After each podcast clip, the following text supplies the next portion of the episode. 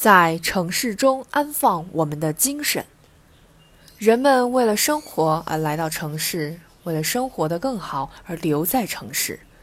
两千多年前，亚里士多德如此描述城市，其中关键正在于何谓生活的更好。城市生机勃勃，与人无限可能。从经济学上看，这是集聚效应产生的强大向心力。然而，生活并不仅仅是经济学。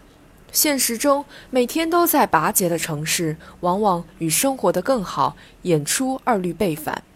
钢铁丛林里看不到日升月落，雾霾围城让人不敢深呼吸。小区越盖越好，孩子却不懂什么叫远亲不如近邻。网络越来越快，低头族们却忘了给身边的老人让座。很多人在反思：物质丰富就能生活得更好吗？美国社会学家芒福德认为，历史上几乎所有重要城市在物质要素形成之前就已具备了强大的精神要素，包括对自然的敬畏、对安全感的需求、对新鲜事物的渴望等等。这也意味着，满足人们最本质的精神诉求才是城市存在的目的，也才是让人在城市中生活得更好的关键。打开历史的视野，就会发现面貌多样的城市背后是对如何安放精神的不同回答。古希腊的雅典开民主风气之先，阿拉戈拉广场成为聚集人的公共空间；明清时代的北京布局严谨，建筑恢宏，展现大一统下的治国理念。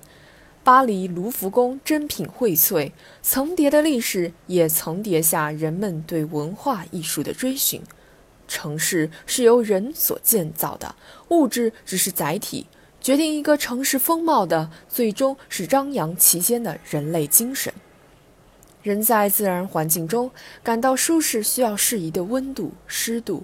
构建城市的精神宜居，同样需要让心灵的各种仪表读数始终保持最优。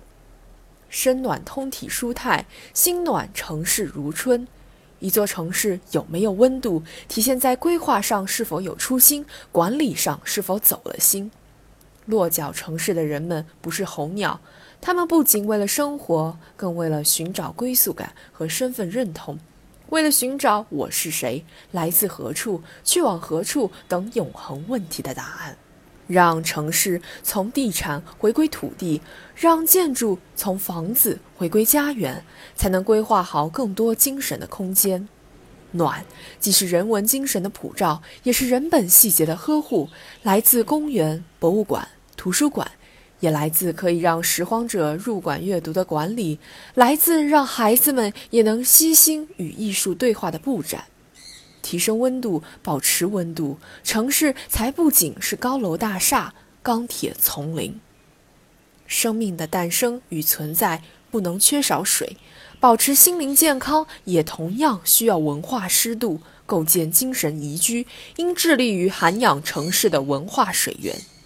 前段时间，有公益组织进行了地铁丢书活动，希望让更多人加入地铁阅读的行列。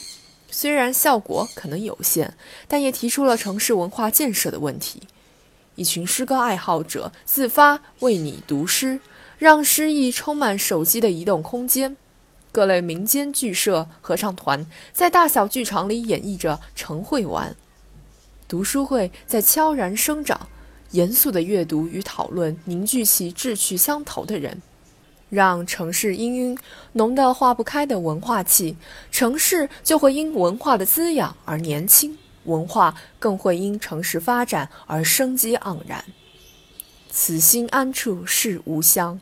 从某种意义上说，一部城市的发展史，就是一部人类向着美好生活前进的历史。让我们致力于构建诗意的栖居。精神的家园，愿我们在城市中生活的更好。